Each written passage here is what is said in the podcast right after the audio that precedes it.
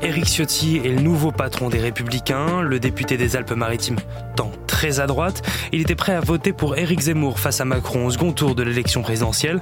Alors à quoi va ressembler la droite avec Éric Ciotti? On pose la question à Philippe Corbet, chef du service politique de BFM TV. Alors Eric Ciotti dans une situation assez euh, particulière puisque son parti est à la fois plus faible qu'il n'a jamais été. Jamais euh, les Républicains n'ont eu aussi peu de députés à l'Assemblée nationale. Euh, leur candidat, leur candidate Valérie Pécresse a obtenu moins de 5% des voix à la dernière présidentielle. Donc le parti d'une certaine manière en situation de quasi faillite politique. Il n'est plus un, parti central dans le, rapport de force politique entre la NUPES, le RN et la majorité. Et en même temps, son parti n'a jamais été aussi essentiel puisque comme il n'y a pas de majorité absolue à l'Assemblée nationale, les textes présentés par le gouvernement ne peuvent passer que euh, si les républicains les votent ou, euh, ou en tout cas s'abstiennent. Donc on est euh, dans une situation assez euh, inédite à, observer. Il est plutôt à la droite du parti. Il a fait l'effort néanmoins pendant la campagne interne, je dirais pas de se recentrer parce que c'était pas tellement euh, renoncer à certaines positions, mais il a voulu compléter son image. Donc par exemple en parlant davantage d'économie, de fiscalité, il sait que ça compte aussi pour ce scrutin interne, puisqu'il y a beaucoup de retraités notamment qui sont attachés à des questions autour de la fiscalité, des droits de succession. Donc il a parlé de tous ces sujets-là, mais il n'a renoncé en rien à ses positions sur euh, l'immigration, sur la sécurité. Ça reste euh, le sujet sur lequel il est le plus audible, en tout cas euh, les sujets sur lesquels il, s'est fait connaître.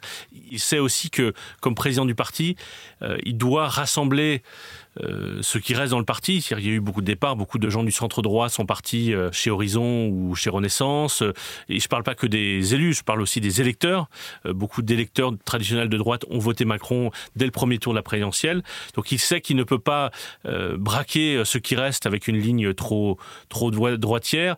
Et en même temps, il faut qu'il trouve un ton et une singularité entre d'un côté la Macronie et de l'autre côté Marine Le Pen et le Rassemblement national. LR, autrefois appelé l'UMP, était comme une espèce de grande où il y avait des gens qui pensaient des choses différentes sur l'Europe, sur euh, euh, un certain nombre de sujets.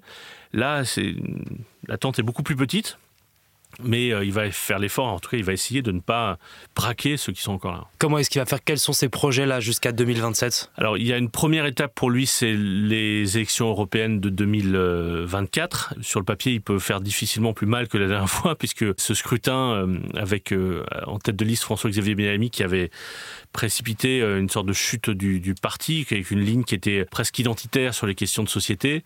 Il va devoir faire le choix. Il y a, des, il y a sur les questions européennes des, des positions presque divergentes au sein de LR, certains qui sont plus fédéralistes que d'autres, en tout cas plus ou d'autres plus souverainistes que d'autres, euh, qui comme tête de liste, comment reconduire ceux qui sont sortants, euh, comment ne pas se faire euh, déplumer par d'un côté les macronistes, de l'autre côté le Rassemblement national, ça va pas être simple. Et puis la grande perspective, c'est effectivement la présidentielle de 2027. Lui souhaite que Laurent Wauquiez soit candidat. Laurent Wauquiez se prépare, il avait laissé passer son tour la dernière fois, mais d'autres veulent euh, que ça ne se passe pas comme une lettre à la poste, donc notamment Xavier Bertrand, qui était avait quitté le parti, est revenu mais reste un peu à distance. Bref, euh, il peut y avoir un, front tout sauf Vauquier qui pourrait se constituer et qui, du coup, pourrait compliquer la tâche d'Eric Ciotti. Merci d'avoir écouté ce nouvel épisode de la Question Info. Tous les jours, une nouvelle question et une nouvelle réponse. Vous pouvez nous retrouver sur le site et l'application de BFM TV et sur toutes les plateformes d'écoute. À bientôt.